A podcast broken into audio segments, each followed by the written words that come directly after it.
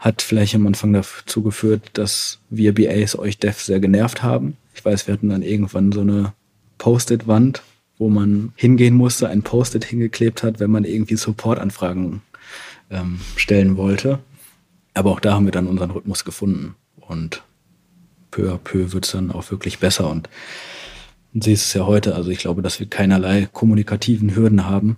Im Gegenteil, dass wir da sehr offen sind und so auch viele Probleme schon klären können, bevor sie vielleicht überhaupt auftreten.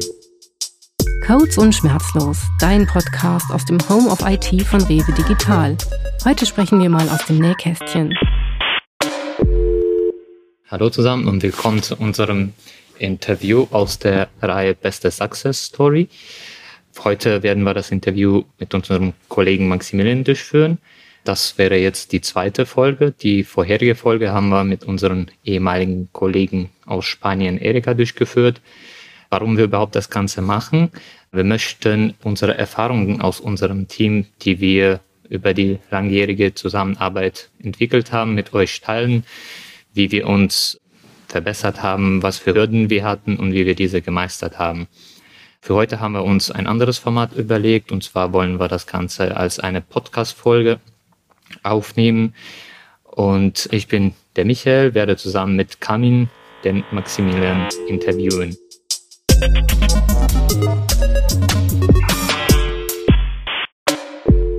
Ja, dann lass uns mal direkt mit der ersten Frage anfangen. Wir kennen uns schon seit mehreren Jahren, eigentlich ziemlich gut und wir möchten natürlich, dass unsere Zuhörer dich, Max, auch mal kennenlernen. Deswegen, ja, erzähl uns ein bisschen über dich, was du so beruflich gemacht hast, was du studiert hast, was du vor Rewe gemacht hast und wie du vor allem deinen Weg zu Rewe gefunden hast. Ja, also vorweg, Max reicht absolut. Also an alle, die mich ansprechen wollen. Maximilian muss nicht sein. Ich bin seit 2019 bei der Rewe. Angefangen habe ich als externer Kollege. Davor habe ich Mathe studiert oder Wirtschaftsmathe an der TU Dortmund. Und ja, die Rewe war mein erster seriöser Job. Bin momentan in der Rolle des Business Analysten, bin zuständig für die fachlichen Fragen bei uns im Produkt, teste aber auch unsere Anforderungen bis sie dann in Produktion übergeben werden können. Nach dem Studium, also ich sagte ja gerade, dass Rewe mein erster seriöser Job war, habe ich in der Eventbranche gearbeitet, so Projektleitung für Infrastruktur, war zwei Jahre lang auf vielen Konzerten, Festivals unterwegs, habe da mit großen Bands zusammenarbeiten können, so Garderobeneinrichtungen quasi übernommen, sprich mich darum gekümmert, dass es den Künstlern auch gut ging in den Locations.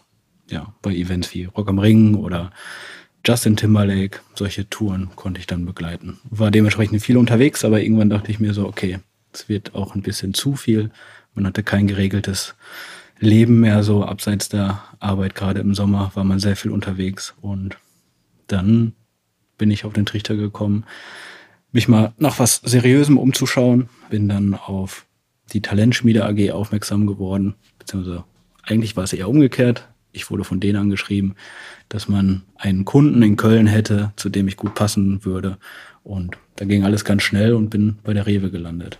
Also auch während meines Studiums war ich schon relativ IT-affin. Also nicht alles war nur stumpfe Mathematik. Wir haben relativ viel gemacht mit Java. Wir hatten Softwaretechnik und habe sehr viel mit MATLAB gemacht, auch in meiner Abschlussarbeit und mich dann dazu entschieden, dass ich doch gerne mal in das IT-Leben reinschnuppern würde. Ja, was war denn die Alternative zu der IT-Welt? Ich meine, Wirtschaftsmathematik oder Mathematikstudium, da kann man ja auch in andere Branchen gehen, ähm, ja. als zum Einzelhandel, wie zum Beispiel Banken, Versicherungen. Da werden auch Mathematiker gesucht. Absolut, das war ja auch immer so ein bisschen das Problem bei mir während des Studiums. Es war so vielseitig, es gab so viele Möglichkeiten, irgendwie was zu machen.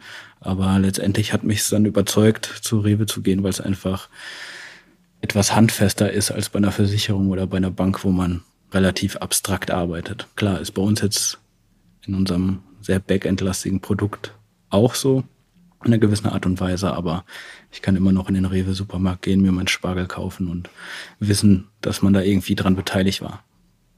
Hm. Du sagtest, du hast nicht direkt bei der Rewe angefangen, sondern über die Talentschmiede AG bist du bei der Rewe gelandet. Durftest du denn aussuchen, dass du bei der Rewe anfangen möchtest? Als erster Auftraggeber, kann man das so sagen? Ja, also die Talentschmiede hatte mehrere Kunden. In Köln war der Stamm nicht so groß, aber in Frankfurt hätte es noch einige gegeben, auch zum Beispiel Banken.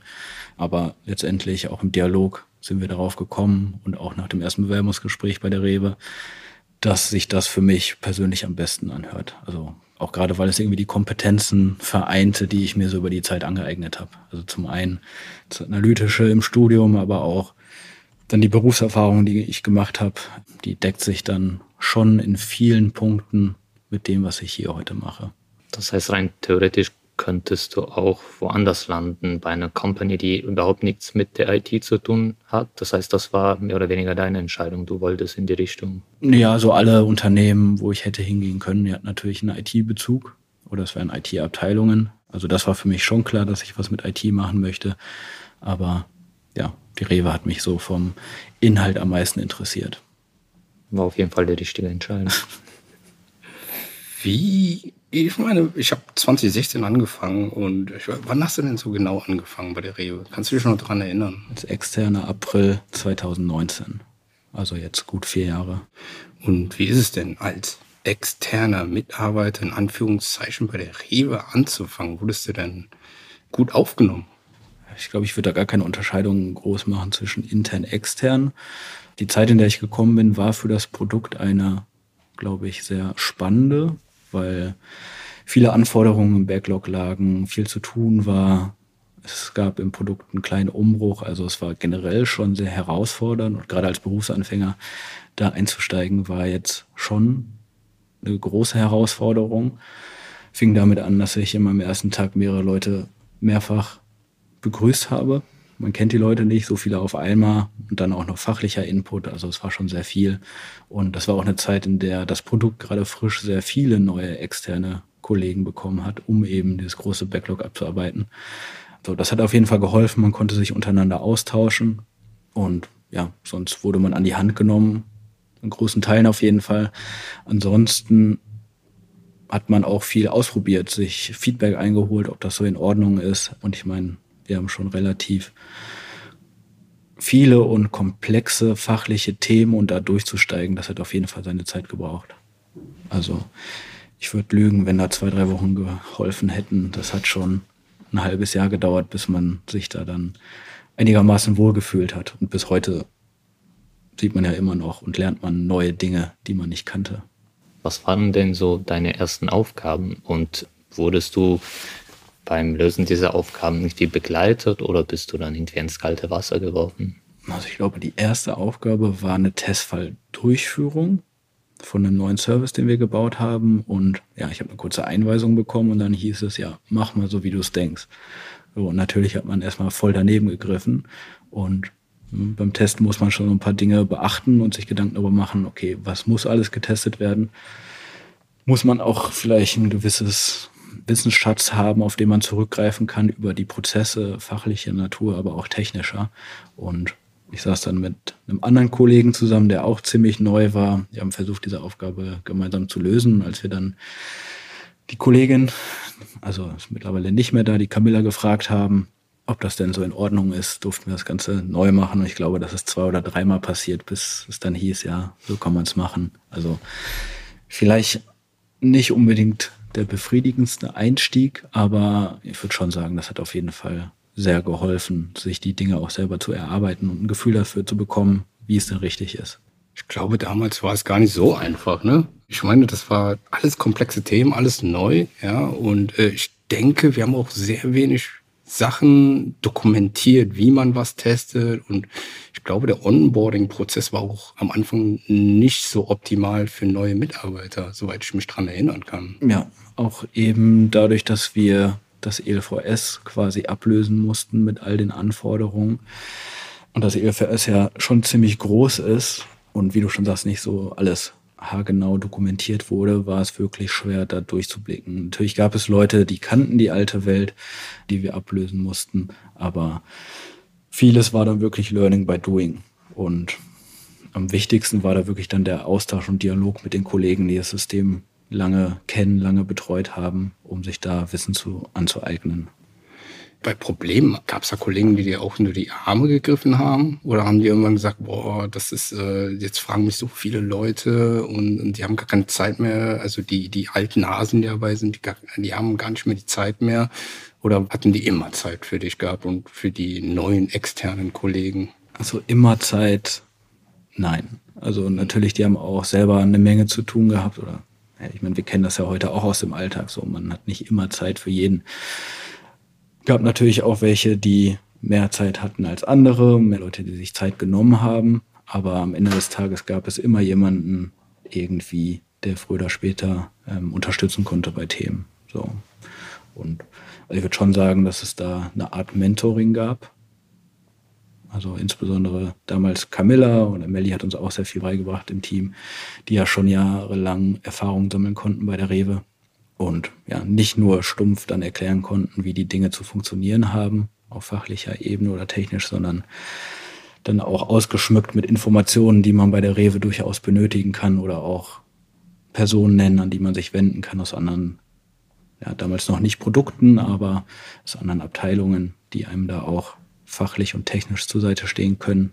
Ja, und ich glaube, das ist sowieso sehr wichtig, dass man ein gutes Netzwerk hat, dass man selbstständig Antworten auf Fragen findet, die so im Laufe des Prozesses aufkommen. Mhm. Ja, ansonsten war es halt wirklich so, dass wir auch viel unter uns Neuen, ich glaube, wir waren damals vier oder fünf Neue, die innerhalb von ein paar Wochen angefangen haben, auch sehr viel ausgetauscht haben. Sei es jetzt Wissen oder einfach Erfahrungen, die wir jetzt gemacht haben. Ja, und äh, so als du angefangen hast, beziehungsweise die ersten paar Monate, wo wir schon zusammengearbeitet haben, wie war so dein Eindruck über das Team, so über die Kommunikation im Team, die Kultur, die wir gelebt haben. Das war ja damals noch die Zeit vor Symphony und da waren wir tatsächlich, wenn ich das mit heute vergleiche, schon noch sehr aufgesplittet. Also es gab ein Dev-Lager, man hat sich alle zwei Wochen mal in Ports gesehen und dann gab es das BA-Lager, die an der Stolberger Straße saßen und ja, so eine richtige ständige Kommunikation gab es nur bedingt. So und ich weiß, viel lief dann damals auch nur über Einzelpersonen und das ist auf jeden Fall etwas, was sich dann über die Zeit deutlich verbessert hat. Oder wenn ich an Miguel und Erika denke, die waren, also unsere spanischen Kollegen, die in Malaga sitzen, die waren damals nicht so integriert, um irgendwie das Beste auch aus so einem Teamgefüge und auch auf persönlicher Ebene rauszuholen mal zurückzugehen zum Dev-Lager und, und Business-Analyst-Lager, die eine in der Stolberger Straße, die anderen in, in Ports. Und irgendwann sind wir ja zusammengekommen, soweit ich mich erinnere, um die Arbeit auch zu optimieren, ja, weil wir auch so ein großes Backlog haben, die Kommunikationswege sollen kürzer werden. Wie ist es dann, dann da ergangen, dem Team? Also aus deiner Sicht, ist es dann besser geworden oder gab es dann immer noch diese Läger? Also das war auf jeden Fall so der erste Schritt, ja, damit das Team besser funktioniert. Das war ja dann auch im Zuge von Symphony, haben wir gesagt, okay, wir müssen jetzt mal Dinge ändern. Wir sind ein Team, so wir müssen das irgendwie gemeinsam schaffen, was wir so alles vor der Brust haben. Und ja, ich würde auf jeden Fall sagen, dass das eine große Steigerung war. Hat vielleicht am Anfang dazu geführt, dass wir BAs euch Dev sehr genervt haben. Ich weiß, wir hatten dann irgendwann so eine Post-it-Wand, wo man hingehen musste, ein Post-it hingeklebt hat, wenn man irgendwie Support-Anfragen ähm, stellen wollte. Aber auch da haben wir dann unseren Rhythmus gefunden. Und peu à peu wird es dann auch wirklich besser. Und sie ist es ja heute. Also ich glaube, dass wir keinerlei kommunikativen Hürden haben. Im Gegenteil, dass wir da sehr offen sind und so auch viele Probleme schon klären können, bevor sie vielleicht überhaupt auftreten. Und das ging ja dann auch weiter damit, dass Erika und Miguel Teil des Teams wurden, indem wir gesagt haben, okay, wir stellen jetzt unsere Sprache um auf Englisch. So war auch sehr besonders für uns alle, weil klar, man hat alle Unterhaltung vorher nur auf Deutsch geführt. Man hatte vielleicht ein solides Englischwissen aus der Schule, aber also ich selber habe es jetzt auf jeden Fall im Business-Kontext vorher nicht benutzt oder selten mit den Lieferservice-Kollegen. Aber dann alle Scrum-Termine auf Englisch abzuhalten, das war schon sehr holprig zu Beginn. Ja, aber ich, auch das hat dann wieder geholfen, dass man als Team zusammenrückt und Jetzt gibt es ja keine Unterscheidung mehr zwischen Dev Malaga und BAs. Also das war schon sehr hilfreich. Ja. Du warst bei uns also eine bestimmte Zeit als Externer dabei. Wie kam es denn am Ende tatsächlich zu der Übernahme seitens Rewe und was war der Grund, wieso du dich entschieden hast zu bleiben? Mhm. Also die Übernahme war dann, glaube ich, zu Beginn 2020. Zum einen war das Team ein Grund zu sagen, so hier fühle ich mich wohl. Natürlich die Voraussetzung war, dass man Rewe-seitig oder im Team auch sagt, dass sie sich vorstellen können, mit mir weiterzuarbeiten. Aber scheint so, als hätte ich mich da bewiesen in der schwierigen Anfangszeit. Genau. Ja, war auf jeden Fall eine sehr, sehr wilde Zeit, würde ich mal sagen. Ne? Also die Fluktuation im Team war auch sehr, sehr hoch. Könnte ich mir seitens auch beim Dev-Lager wie auch beim Business-Analysten-Lager. Ich kann mich erinnern, auch Teamcoaches wurden gewechselt, zwei, drei, soweit weiß ich gar nicht mehr, wie viele es waren. Aber am Ende hat man dann irgendwie gemerkt, wir brauchen gar nicht mehr Leute. Und das Team wurde kleiner und effektiver und arbeitete sogar optimierter. Oder war das nur mein Eindruck, mein persönlicher Eindruck? Nein, absolut. Also ich glaube, in der Hochphase waren wir, weiß nicht, 17, 18 Leute. Müsste ich jetzt nachrechnen, aber wir waren echt wirklich viele. Und wie ich vorhin schon sagte, haben wir irgendwie mit vier neuen BAs zeitgleich im Laufe des Jahres 2019 angefangen. Ja, aber wie du schon sagst, also nicht die Masse macht's. Ich glaube, das war damals eine Reaktion auf dieses große Backlog, aber dann hat sich schnell herauskristallisiert, dass es nicht der richtige Weg ist, sondern dass man eher versuchen sollte, das Miteinander zu stärken. Und ja, hat dann dazu geführt, dass wir jetzt mittlerweile noch zwölf Leute sind. Und ich habe auf jeden Fall das Gefühl, dass es effizienter und auch produktiver ist als in der Zeit. Ja, jetzt bist du ja schon interner im Team, ja, man muss leider, leider immer noch differenzieren halt bei der Rewe, aber ja, jetzt bist du auch schon lange dabei und bist auch einer der erfahrensten hier im Produktteam. Hat man dir mal nahegelegt, ah, wechsel doch mal das Team, Max. Lern doch mal was Neues von der Rewe. Es gibt so viele Bereiche bei der Rewe. Warum hast du weiter entschieden, beim Produktteam Beschaffungssteuerung zu bleiben? vielleicht zu deinem ersten Punkt, also als Erfahrenster würde ich mich gar nicht mal unbedingt beschreiben, weil ich glaube, dass wir alle in dem Team, wir sind in dem Kern eigentlich schon seit mindestens vier Jahren so zusammen, wie wir jetzt sind, dass wir alle uns gut in unserer Umgebung bewegen können und wissen, wie die Dinge laufen. Natürlich hat jeder irgendwie so seine Kernkompetenzen, aber ja, dass wir alle auf einem Level sind, ist, glaube ich, ein großer Punkt in unserem Produkt. So direkt nicht. Also natürlich hat man darüber gesprochen, was man sich so vorstellen kann in der Zukunft. Und da ist auf jeden Fall eine Option, sich auch mal andere Produkte anzugucken. Ich meine, es gibt noch viele andere Themen bei der Rewe, auch außerhalb der LSP, die man vielleicht gar nicht so auf dem Schirm hat. Aber ich muss sagen, so wie es jetzt mittlerweile läuft, ich fühle mich hier gerade sehr wohl. Natürlich möchte man irgendwann mal seinen Horizont auch erweitern. Aber auch wir haben interessante Themen vor der Brust auch mit komplett neuem Input und neuen technischen wie fachlichen Themengebieten, mit denen man sich auseinandersetzen kann. Von daher fühle ich mich da sehr wohl und plane jetzt auch gerade akut nichts anderes. Wenn du jetzt mal so rückblickst, die damalige Zeit, wo du angefangen hast, was gab es irgendwelche Hürden in dem Team, wo du dir gedacht hast, nee, so kann es nicht weitergehen? Und hat sich das irgendwie mit der Zeit oder wenn wir jetzt äh, auf den aktuellen Stand bei uns im Team schauen, hat sich das geändert? Hm. Also die größte Hürde war tatsächlich die große Mannstärke, die wir dann, war das 2020, Anfang 2021 hatten, weil das so eine kritische Grenze erreicht hat, meiner Meinung nach, die dazu führte, dass unsere Produktivität nicht zunimmt, sondern eher abnimmt. Also vor allem, wenn du dann so unterschiedliche Erfahrungslevel hast und gleichzeitig so einen großen oder relativ hohen Druck des Backlogs, ILVS, Kernablöse, das hat sich nicht gut miteinander vertragen. Und ich finde, man hat relativ schnell gemerkt, als man sich dann mit der Zeit verkleinert hat und auch Zusammenlegung der FBA und auch Malaga wurde integriert, dass das so der wichtigste Punkt war, dass wir heute da sind, wo wir sind. Ja, also Teamgefüge ist, was ich jetzt daraus gelernt habe, irgendwie so das Wichtigste. Und dass man halt motivierte Leute hat, aber das ist bei uns auch der Fall. Was ich so faszinierend finde, ist, dass wir jetzt in den letzten Jahren gar nicht so viele neue Mitarbeiter haben oder fast gar keine neuen Mitarbeiter. Muss ich ehrlich sagen. Nur, dass ein sehr guter Teamcoach von uns gegangen ist. Aber bis dahin gab es wirklich keinen neuen Mitarbeiter bei uns, weil wir auch gesagt haben, das passt alles soweit. Und was würdest du denn sagen, was macht uns denn so gut aus? Also ich glaube, dass wir eben keine große Fluktuation im Team haben, zeigt auf jeden Fall, dass es funktioniert. Also nicht nur auf beruflicher Ebene, sondern dass man sich als Team auch irgendwie versteht, weil sonst hätte schon jemand gesagt oder hätten mehrere Leute gesagt, so ich verlasse das Team, ich suche mir was anderes.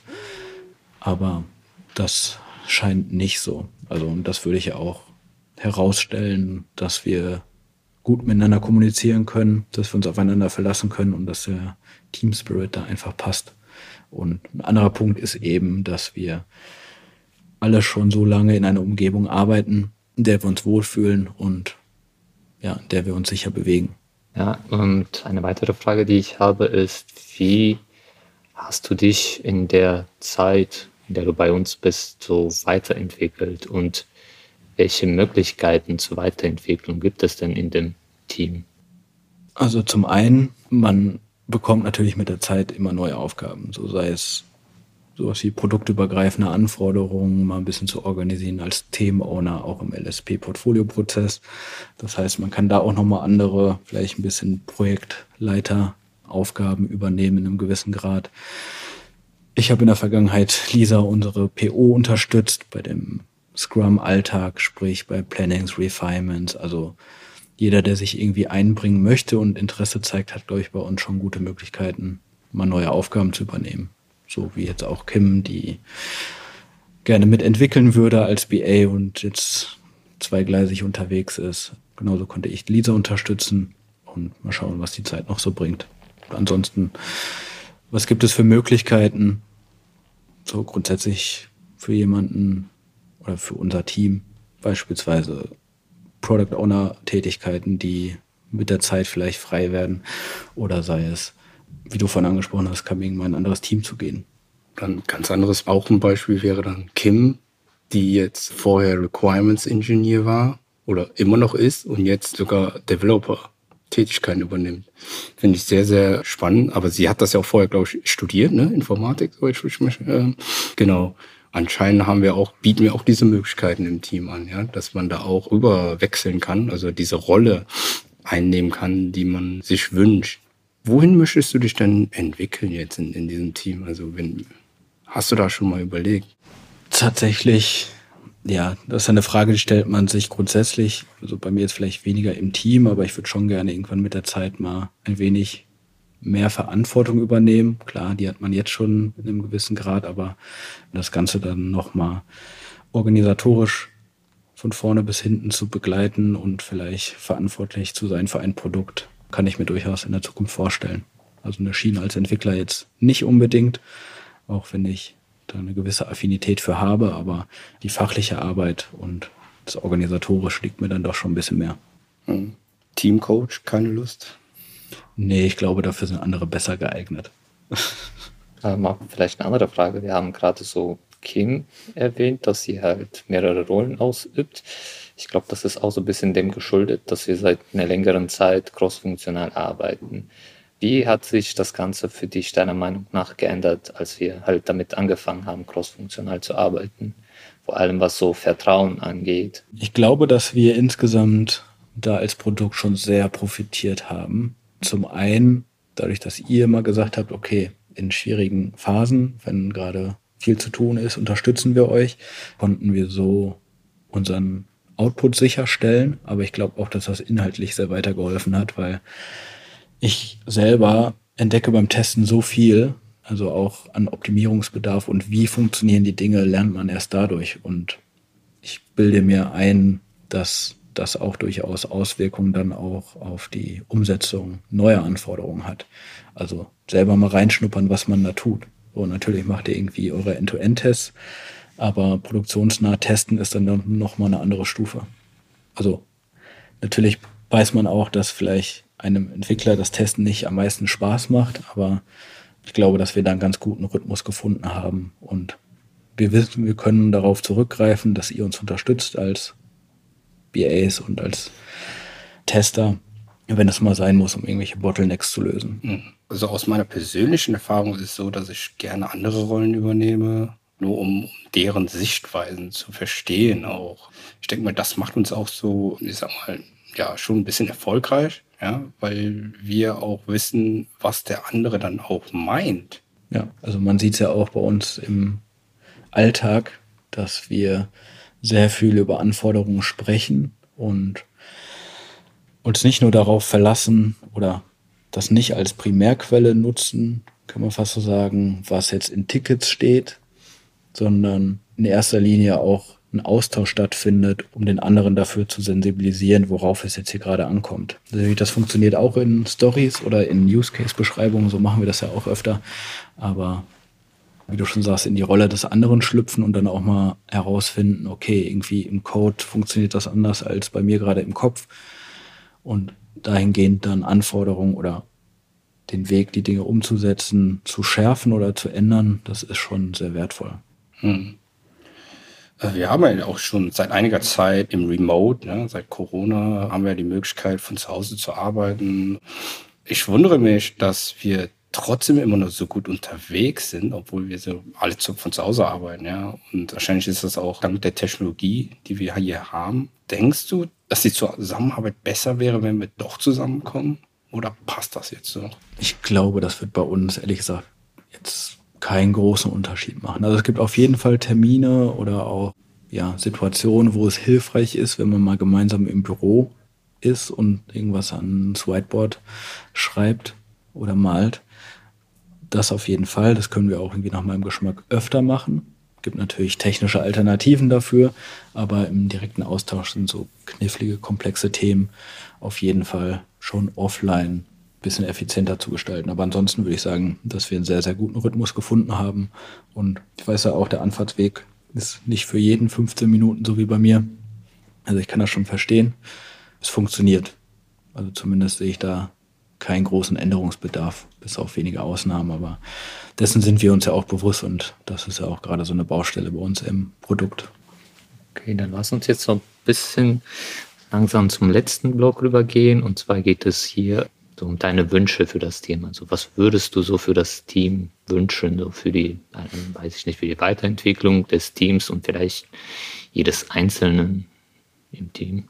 Ja, letztendlich würde ich sagen, dass jeder irgendwie hoffentlich das macht, sei es jetzt in unserem Team oder perspektivisch dann in einem anderen Team, was er gerne macht. Also ich glaube, das Wichtigste ist einfach, dass man auch Spaß an der Arbeit hat. So viel Zeit, wie man hier verbringt, das ist für mich auf jeden Fall ein sehr wichtiger Aspekt. Gerade habe ich das Gefühl, dass wir uns da alle relativ wohl fühlen, wo wir gerade sind. Aber natürlich früher oder später gibt es Veränderungen im Team oder auch persönliche Änderungen. Und ja, das Einzige, was ich mir da wünschen kann, ist, dass jeder so seinen Weg geht. Dann wünsche ich mir noch, dass irgendwann unser Backlog kleiner wird. Weniger Anforderungen, aber da arbeiten wir stetig dran. Und, oder jetzt unser HCT, unser Cloud-Projekt. So, das ist vielleicht so ein kleiner Meilenstein für mich. Also, wenn wir das erreichen, dann wäre das schon eine schöne Sache. HCT, hm, kannst du was darüber erzählen? Ganz bisschen? Ja, kurz angerissen, das heißt letztendlich, dass wir mit unserem großen Monolithen, unserem Modul DPM oder auch RTM, was wir bei uns im Produkt haben, irgendwann perspektivisch in die Cloud gehen. So, das heißt Umstrukturierung, das heißt neue Technologien, neue Frameworks, also alles, was dazugehört. Ist natürlich für ein Produkt, was ja schon so viele Jahre gewachsen ist, keine kleine Herausforderung. Da stecken wir auch gerade noch in den ersten Schritten. Da brennen wir alle schon relativ gut für und etwas, wo wir alle auch neue Sachen, Dinge kennenlernen, die auf jeden Fall sehr relevant für die Zukunft sein werden. Würdest du denn irgendwas ändern wollen in dem Team in der nahen Zukunft? Gibt es irgendwas, wo du sagst, könnten wir besser machen, anders machen? Jetzt im Großen und Ganzen, nee. Es gibt natürlich immer so kleine Sachen, die optimiert werden können, aber jetzt nichts, wo ich sage, okay, da halten wir uns zu sehr auf, um irgendwie weiterzukommen. Vielleicht ist es aber auch genau der Punkt so. Wir befinden uns gerade in einer Situation, die relativ komfortabel ist. Wir funktionieren gut und da darf man sich, glaube ich, nicht drauf ausruhen, sondern muss stetig weiterarbeiten. Darf da nicht ins Stocken kommen, weil sonst kann das auch schnell mal umschlagen. Absolut. Ne? Also wie du schon sagtest, das HCT-Projekt kommt jetzt auf uns zu und das würde ja das ganze Team einbinden, auch die ganze Performance des Teams. Bin auch sehr gespannt drauf, wie es läuft. Ja, also wenn wir nichts mehr haben, dann würde ich mich gerne bei Max bedanken und an die jeweiligen Zuhörer. Was wir gerne noch darum bitten wäre, dass wir Feedback von euch bekommen, denn das ist unser erstes Interview als ja als Audio, sag ich mal. Wir hatten ein vorheriges Interview, das haben wir schriftlich niedergelegt. Wenn euch das gefällt, würden wir dann auch mit den anderen Mitgliedern genau in diesem Format aufnehmen und wiedergeben. Dann will ich mich mal verabschieden. Ah, hier ist Kaming, Michael und Max. Das war Codes und Schmerzlos, dein Podcast aus unserem Home of IT. Danke fürs Zuhören. Weitere Folgen findest du überall dort, wo es Podcasts gibt. Alle Infos zu Rewe Digital findest du unter rewe-digital.com oder auf Social Media. Bis zum nächsten Mal.